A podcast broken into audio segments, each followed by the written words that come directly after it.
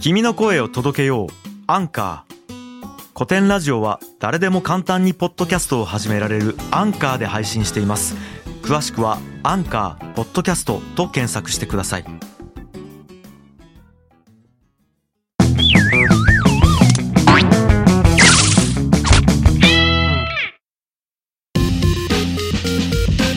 前回 Toronto Suzuki はい、えー前回までは中国の性の歴史についてお話をお聞きしました、えーついに我が国日本の性の歴史でございます。はい、日本はですねうん、なんかタブーが少ないんですよね。へえタブーが少なくってうん。社会の時に結構広範なあらゆる文明において、うん。えー、と月経がタブー視されていたみたいな話をしてましたけれども日本最古のその古事記とかにはうん。さほどその月経が禁忌ではないのではないかと思われるようなうん。記述が結構ある。へえいわゆる原始社会日本の戦士社会っていうのは、うんそういうのを実はタブー視してないんじゃないかっていうふうに、うん。まあ、見えるとうん。いう話もありますね。はいはい。これはなんていうかその大和武尊命と宮津姫っていうのが出てくると。うん。でこの二人がその月のものが来ちゃったねみたいな歌を山野武尊命が歌ってると。月のものっていうのがすなまあ、わち月経のことです。よ。はいってことですね。はい。まあ、こういうことだからその平気で言い合ってるっていうところからさほどのタブーではなかったのではないかって言われてるんですけれども、うん。まあ、これもその武家社会がまあ始まるぐらいからはタブー視されていく。うんうん。ただその古代日本にはタブーと言えるほど厳しいものっていうものはあまりなかったんじゃないかっていうふうに言われてます。うんモラルレベルだよね、うん。なるほどモラルレベルではなんかあったかもしれない、うん。なんかモラル的にやっちゃいけないことを、まあ、それを隠すからまあ汚れになるからでも汚れになったらそれで終わりじゃなくてまあそれは汚れになったらまあお祓いして神様に清めてすっきりすればいいっていう。うん。なんか なんかふゆるいですね。はい。多 分日本の良さはね緩さなんだと思うんですよね、うん。教育の歴史の時も緩かったですよね。ゆるかった。あのこれもうん。もうたマジでただの仮説なんですけど、はい。その女性史研究家の山崎智子さんという方がですねはい。その月経に起因する精神変調。うん。その精神がちょっと不安定になったりしますよね、はい。これ邪馬台国の卑弥呼の存在理由はここにあるのではないかみたいなことを言ってる人がもうこれでもマジでただの仮説だと思います、存在理由？うん、なぜその卑弥呼が要はその邪馬台国のトップになるのかっていうことですよね。は月経時の女性が精神的にその感情的に一種の不安定状態に陥るとうん。いうことが広く知られているけれども、うんこの不安定性っていうのがその原始古代の素朴な人々にとってはそのやっぱり超自然的なものに移った、はい。つまりこれは神が降りてるんではないかというふうに見えたってことです、はあ。ー。トランス状態になってる。うん、そこからシャーマニズム的な神がかりというところにつながっていくのではないか、あはあ。なるほど。うん、面白いねっていう。なるほどね。まあまあいいとですね。戦士社会についてのうん。本の記述ってこういう感じが多いんですよ。なるほど。うんだったのではないかうんううん。んめっちゃ仮説なんですよ。うん。だからめっちゃ仮説だけど面白いなと思いながら読めばいいです。なるほどですね。はいうん絶対にそうだなとか思わなければうん。面白がればいいかなと。思います、うん。うん。はい。なるほど。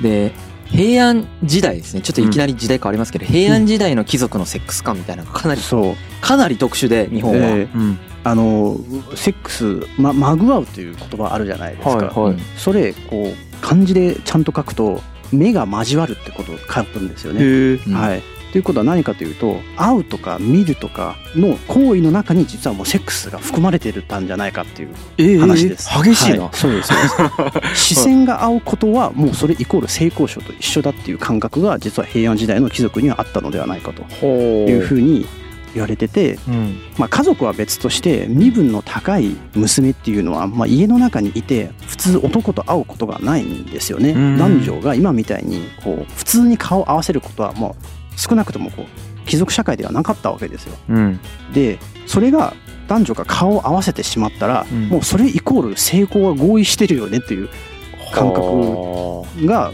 当時にはあったっていうことなんですよね。あ。は例えばなんか「源氏物語」で光源氏っているじゃないですか、うん。で女性の寝床に勝手に忍び込んだりとかしてるんですよ。うん。で女性は光源氏ともう会ってしまったらもうほぼ断れない。そっか。そうそうそう。もう会った瞬間にまぐわってんですね。そう。なんですようん。ね目が合った瞬間からセックスしてんのと一緒だから、まあはい。その後セックスしても一緒だっつう話でしょそうそうそう、うん。はまあ、でこれが あの、まあ、女性側がその日本の平安時代の女性は性に対して、まあ、開放的だったとするっていう、まあ、言説もある一方でですね、うんいやこれはこの今の常識で普通に考えてこう女性の意思っていうのは無視されてるのは厳然たる事実だねっていうそういうこう解釈もなされてると。なるほど。そうまあでも女性の名前が出てこない時代ですから、ねまあ基本的に意思尊重されてないでしょうね。うんうんう。うんん清少納言もだってね、うん名前じゃないですかはら。はい。紫式部。うん、でちょっと読んでて面白いのはさっきこう貴族社会では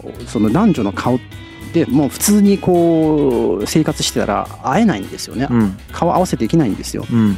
で貴族の男はどうやってこう恋に落ちるかっていうともう噂なんですよへえ。これは古文の時間でも勉強したね。はいはい高校の古文でできますよ、ここはね。顔の見えない女性の噂を聞いてうん。で和歌をちょっと交わしてみてうん。で妄想を膨らまして恋を落ちるっていうのが当時の貴族のうん恋愛スタイル、ええはいすげえな。そう、あんまり視覚的に興奮するのではなくて、うん、あなんていうんですか、そう教養に興奮したりししますからね、ねあこの時代の人。そうか。ね、この女性からのこう和歌が返ってくるのを見てああさぞ高貴な姫君だろうみたいなそう。はあ。雅な性欲の上げ方ですよね、ここは。雅な性欲。すげえワード出たな。雅な性欲。体を見て胸がでかいとかそういうので興奮するんじゃなくて、和歌が綺麗だとか言って興奮するわけですから。字が綺麗な。あー字字が綺麗。麗だとか、そそうう。そうそう、なんて素敵な感性を持っているんだとかいう興奮の仕方をするっていう時代なんですね。おもろ。これまた全然違いますよね。全然違うな。はまあ、一方で、あの、この目が合うとはい、セックスするっていう話は、ほう例えば結構最近になるまで、盆踊りとか、日本で盆踊りってありますよね。うん夏祭りでみんなでダンスをするんですけれどほも、あのダンスもその場所によっては、うんその踊っている時に目が合った人とその後セックスするみたいな。へえ。うん、で場所によってはほら帽子とかかぶるじゃないですか女の人が。はいであれするとその目線見えなくなるんですよね。すると女性の側からこうねちょっといい男性がいた時にその男性だけに目がバシッて合うようになるわけですよ。おみたいなことがあったりとかしてまあ結構最近までねお。そういう感じだったのかもしれないですよね。うん、またうん平安時代の、これもちょっとマジで仮説で勝手に言いますね。はい。本で見たわけじゃないので、はい。やっぱりその、平安時代みたいな日本ってう、んすごくその呪術的世界に生きてるはい。んですね。うんで、その、目ってすごくやっぱり呪力を持ってるんですよね。目とかあと、その当時の日本っていうのは言霊であるとか、うんものすごくやっぱり呪力を持っている。なるほどだ。からその和歌とかもそうですけど、うん。和歌とか目が合うとかいうことは、うんその我々の想定と全く別の意味を常に持ってるわけですね。なるほど。うんその中で、その目が合うイコール、そのセックスっていうのは、うん。ちょっと僕たちの想像の外で新しい意味を持ってるという意味での、その目が合うというのがあるわけですね。なるほど。うんうん。面白い。これもともと古代中国がやっぱりその、目にすごく力があると思ってるんですよ。ん。戦争する時とかにその最前列に巫女さんを並べて、その人たちがまず目で殺すっていうのをやりながあらー進軍するんですね。えはいはいはいはい本当に戦争でやってたんですか？やってます。はい。へえ。これね、どっかで言ったかと思いますけど、そうだよね望むという字、あの、棒っていう字あるじゃないですか。希望の棒。はい。あれはその、もともと目、目の呪力で殺すって意味なんで、へえ。高台に登って、その君主が、だから王っていうのがありますよね。うんはい中に高台に登って王が敵国の方を目で呪い殺すって意味なんですね。本当なくすっていう感じが入ってだから、ますね。望むっていうのはそういう、こう見るって意味があるじゃないですか。はいはいは希望するっていうのはそっちの方向にこう、目を向けるって意味なんですけど、その目を向ける時点で実はそれに力があるんだっていう考え方がやっぱり古代中国からあるんです。なるほど、うん呪いの攻撃みたいな攻撃的、そう、うん攻撃も防御もできるんですよね。い。なるほ。ど。すごい。まあ、その観念は実は南米とかヨーロッパにもあるへそうなんえで。すか？邪眼とか邪視とか言われる目で呪うっていうのはうんうんうん。結構目ってすごいよね。目すごい。ねすごいな。まあ、神聖な意味もありますね。だから目。はいはいはい。じゃだけで面白いですね。はい。余談ですけど、まあそんな感じで、は平安時代そんな恋の落ち方をしたわけですね。だから今原始時代から日本の話をしてるわけですけど、今平安時代、そんな感じですと。うん。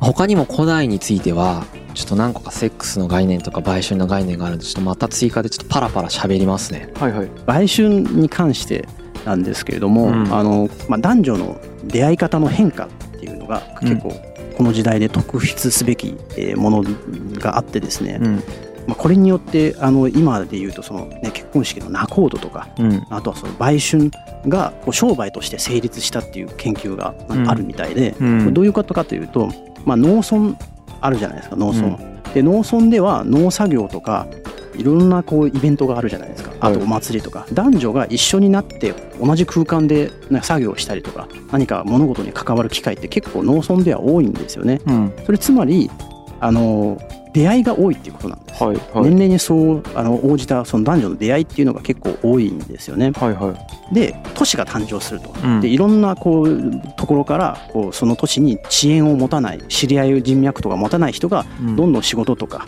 を求めたりとかあるいはし実際に赴任しとかしたりして都市にやってくるわけですよね。うん。でこう要するにみんな地元民じゃないわけなんですよ。うん。人脈もないし遅延もないし。うん。なのでそのこう、まあ、男あるいは女のパートナーをうん。マッチングする人が現れてくるんですよね。はい、それが実はあの今でいうと仲人とか売借人の原型だったんじゃないかと。えー。な言われてます。でさらにそのマッチングの中にはもちろんただ単にこう引き合わせるだけじゃなくてうん。こうちょっとセックスのところまでもお世話をするとうん。いう仕事もし始めてでそれが営利目的になって専門化したのが実は売春やと。はあ婚活サービス。そうですね。であの売春に関してなんですけども、うん。これまたねこれ日本っていうのはまたすごい独特の観念を持ってまして、うん。あのまあ、タブー少ないとは言ったんですけど汚れの思想はあるんですよ。ほう。でその日本における汚れというのはどうやらそのやっぱり生活をしていると汚れていくという感覚があるううん。ん普通に？普通に何かこういろんなここはちょっとそのキリスト教っぽいところがあって、うん。違うんですけどね。キリスト教とは違うんだけど、うんうん。その一面ではそのように見えるところとしては、うん。普通に生活している中でやっぱりそのいろんな罪を犯していて、うんうんそれはどんどん汚れとして蓄積されていく。うんうん。うん、でこの汚れが充満してくるっていう状態はうん。どのようにして払われるかというとですね、はい。移動することによって払われるんだという概念があるとえ移動。移動あそう。つまりその場所を移動したりとかするっていう感覚がある。う。んうんうん。というのに払う力があるみたいな感覚がある。これをさすらう。そういうことによってこれを消滅させるという。でこの実はその日本におけるあれですね遊女。いわゆる商とか売春婦とかいうもの人たちはうん。移動民なんですよね。うん。定着民ではなくて、うん。まあ、移動民その要はさすらってるわけです。へえへえさすらいながら歌を歌ったりとか踊りを踊ったりしながら売春をするということです。でこれはその汚れを払うという機能が実はありましてこの汚れを払う機能を持った人たちが売春を行っているというそういう関係性にあるのが日本なんか独特のルール。これはでもその、はえー、と古代ギリシアとか古代ローマとかと、まあ、あんまり変わらなくてあほその、うん古代ギリシア特に古代ギリシアかな。ううん。そこも神聖視されてたじゃないですか、うんうん売春が、うん。神殿と同一視されてたところがありますよね、うんうん。まあ、そことちょっと通ずるところがあって、ね。神聖視されてるわけですね、はいはい。うんまあ、そのそういう遊女みたいな存在がいると、確かに、うんまあ、どこも彼女ら要するに共同体に所属してないのでだからこそこういろんな汚れを引き受けるその役割をあの担ってしまったっていう側面もあったと思いますよ。うん。お要はえっとうん。一定のところにずっといるとそこに溜まってくるからうんとかいうことだからまあまあそうですよね。ほうほうほう。うん。だからそういういろんなこう要するにどこにも所属せずにうん。根なし草みたいな人なんじゃはないですか。うん。彼らなだからこうい受け終えた。そう主観主観的な言い方なんですけど押し付けた。はいはいはい。なるほど。汚れをですね。そういう対象でもあったかもしれないです。うん。まあ、あとはうん例えばですけどそのこれ樋口さん知らないと思います。静御前ってすごい有名なあの源義経の恋人がいるんですけどほうほう。彼女とかはまさにこういうその売春婦なんですよねさすらいの、うーん。うんまあ、そういう存在として結構ポピュラーに普通にいる状態です、うーん。なるほど。はい。なんか友情ってその要するにエンターテインメントを提供する人なんですよね。うん。でもう歌とか踊りとか音楽とかあるんですけれども、その中にごく当たり前にセックスっていうものもあったっていうなるほど捉えられたはいはいというはことですね。うん。あとはその古代社会の時からやっぱりその男性間での性行動っていうのはあったようなんですけどうん。ちょっと記述が乏しいみたいですね。あの他の時代とか中国と比べると。うん。その日本で最初にその男性間セックスっていうのが発展していったのは、うん。仏教の寺院でなんですここはやっぱりその女の人が入れない。っあていう、まあ、性質があって。海女さんはいいらっしゃるんですけどもちろんいるんだけれども、女の人が入れないっていうその単純に女性がいないっていうところの中で、うん。その僧侶と稚児っていうその子供ですよね、うんうん少年が愛し合うっていうことが、まあ、普通だったわけですはいそこがまあその許容されている世界の中で発展していったことが、うん。まあ、その後その武士に受け継がれていくんですね。ううんんうん。まあ、そういう形でそので江戸時代とか庶民とかも普通にその男性間セックスってやってるわけですね、うん。まさにギリシャのようにですね、うん。うん。なんであの非常に一般的に男性間のセックスということが日本でも行われるという社会ですね。そうそうそう。なるほど。うんでその男同士の肉体関係っていうのももう一つあの役割があるというふうに言われてて、こう政治的な立場を強くするというものがあるみたいなんですよね。でこう貴族社会での男のまず人間関係の結び方ってうん。もうほとんどが主従関係か身分関係なんですよね、もうガチガチに決められてるんですよ。うん、で肉体関係っていうのはどうやらもう唯一自分がこう主体としてプライベートに結べるこう個人の関係性だったみたいですよ。ははい。あ、なるほど。そうなんですよ。でこういう構造っていうか肉体関係を通じたプライベートなこう関係を作りっていうのがあった中でその平安時代の末期に陰性というものが始まるんですよね。因数それは簡単に何が起こったかというとそれまでにこう藤原氏がまあブイブイ言わせてたまあ摂関政治っていうのがうん。あってでもそこから上皇ですよね。うん。ちょっと天皇家ですよね。ん。天皇家にあの権力が戻っていったっていううん。変化があったんですよ。うんでそれまでにこう藤原氏を頂点とする政治秩序が崩れていったわけなんですよね。うんで崩れていった中でそういった貴族たちとかはもう自力で人脈開拓をしていかないといってその政治立場を強くしていく必要がかなり増えてっていったんですよね。はいはいその必要性の中でうん肉体関係による個人関係の結び方っていうのが彼らの政治活動に適用されていたっていう説もあります。はあなるほどそうだからこう男色が本格的に始まったのがこの陰性が始まる時代と実は重なってるっていう研究があるんですようね。うん。ん、政略結構ならぬ政略男色うんっていうふうに言われてます。ああ面白い。確かにそうか。うん。家とかですもんね、うん。主従とか。そういう感じですもんね。うん、で生まれた時からもう自分の人間関係のあり方ってもう決められてるんですそっかそっかそっか、枠組みが。はあうん。チャンスなんですね。だからうん。何も持って生まれなくてもこれ肉体関係作っちゃえばうん関係ができるんですよ強固な。そうですね。なるほど。あと結婚の制度に関してなんですけどはい。日本っていうのはなんか和国と呼ばれていたその魏志倭人伝に書かれているような時代ですね。3世紀この時はどうやら一夫多妻だったらしいです。うーん。これはその魏志倭人伝にそう書いてあるからですね。ううん。んえっ、とそのしかるべく身分にあるものはですねうん。あの4人から5人の妻を持っているううん。ん。でさほどその身分が高くない人でも23人の妻を持っている、うん。うん。その妻の人たちは別に焼きもちを焼かなかったみたいな、うん。うん。うん。なるほど。うん。そうだよね。うん。だからまあこれから考えうるに一夫多妻だったのではないかというふうに思われる。ですなるほど。これが3世紀頃ですよね、うん。うん。まだその和の国と呼ばれてる時代です、うん。でここからその大和朝廷の時代になっていってうん。10世紀ぐらいまでですね。要は武士政権とかが日本格的に移行するぐらい直前もっと言うとその律令制とかが本格的にその運用されるみたいな状態になるまではうん多夫多妻制なんです、あうんうん。一夫多妻ではなく。うん。まあその結婚という概念が多分今と全く違ってて、うん。その一生誓い合うみたいな感覚じゃないんです。そうですね。うん。なんかとても流動的だったっていうふうに言われてて、なんかこう妻も夫もこう相手以外に性関係を持ちうる恋人って複数なんか持ち得たっていうふうに言われてるし、うん。やっぱそまあ両方が好きになれば結婚する。嫌になればまあまあ別れる、うんで気分あれと気分。そうだから結婚するのも離婚するのも超簡単だしうん別にその儀式するわけじゃないんですよね。うん結婚するために今みたいな結婚式あげてとかもしないわけなんではなんかまあ結婚するのも別れるのも結構自由にやりまくってる状態っていうのが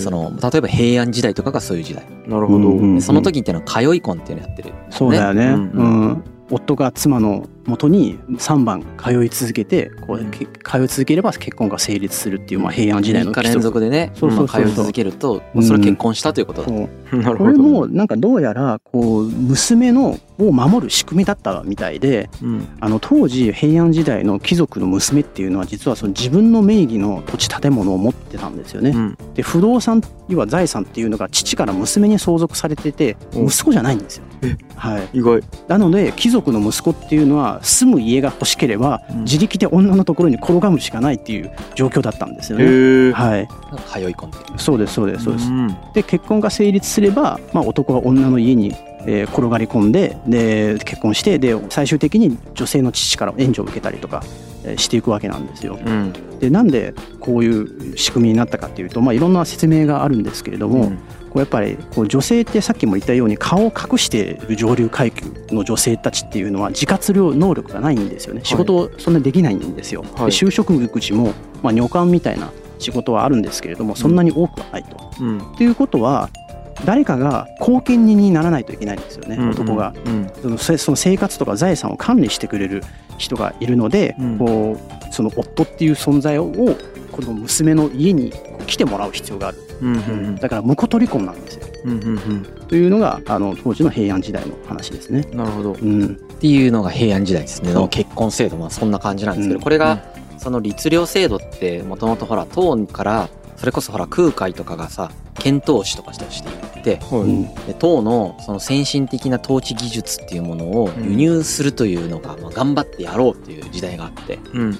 でそれを、えー、と輸入して実際にその律令制という形で成立させていくと。うん。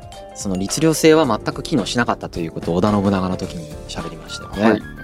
ただしその律令制を輸入するときに中国っていうのはその律令制がその父系つまりその男の相続なんです。はいはい。うん。父から息子。はい、父から息子へという世界なんですね、はい。はいで今言った平安時代っていうのは父から娘へという話をしてましたけど、ここは、うんまあ、父から息子へ相続されるといううんうん世界にここからまあ武家社会以降変わっていくことなんですよね。なるほど。うんはい。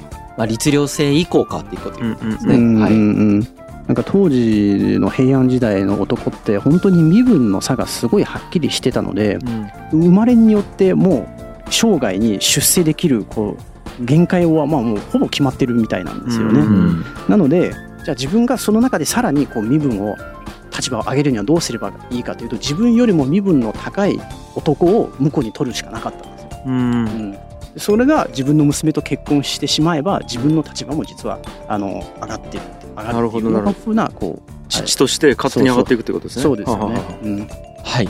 で、これが古代までの話なんですね、うん日本の。はい。で、その、まあ、いわゆる日本の中世と呼ばれるような、まあ、武家社会以降の話なんですけども、うん。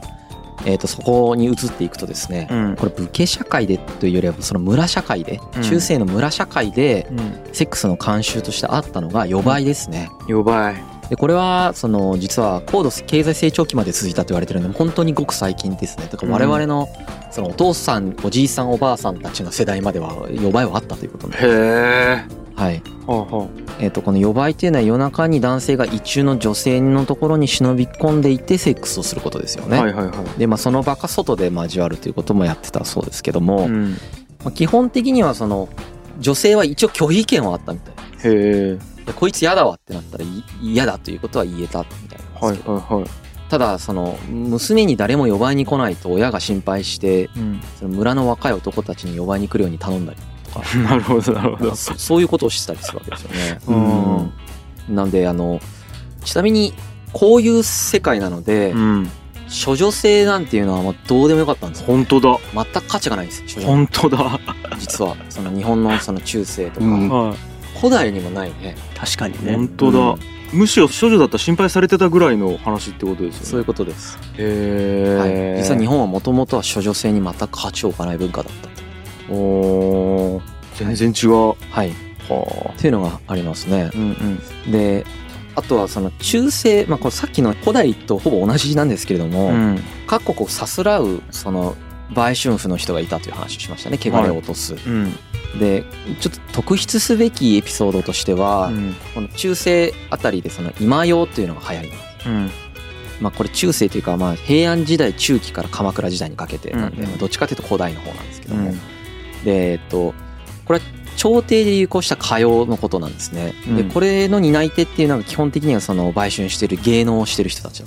うん芸能人である。うんうん。まあ遊び目とか、まあ、遊女と書いて遊び目とかあとは傀儡の女と書いてくぐつめと呼ばれるそうなんですよ。はいはい。で例えば後白河法皇はうんすごいこの今ように傾倒してですね、うん。この遊女を先生として呼んでうん。学んでたんですだからこの遊女は昇伝してうん。位が高い人たちに歌謡を伝授するということをやってたわけですよ。うん。これはだからその遊女の立場というのがどういうものかっていうのがはいここから象徴されるよねっていう話です。そうですね。なんか低いとは言えないですよね。まあ最高峰にトップの人と普通にコミュニケーションしていいということ。そういうことですよね。はい。低くないですよね。はい。でちょっとまあオムニバス的な感じでいろんな話しましたけど、はいはい。ここまでがうん。日本の古代の話ですね。はいはいはい。大体まあその平安時代ぐらいまでの話の日本の性的観念こんな感なるほど。じ。で次回以降はですね、まあ、中世とか江戸時代の話ですね。なるほど。していきたいと思います。はいはい、い。やーという感じですかね。はい。はいありがとうございました。はい。G.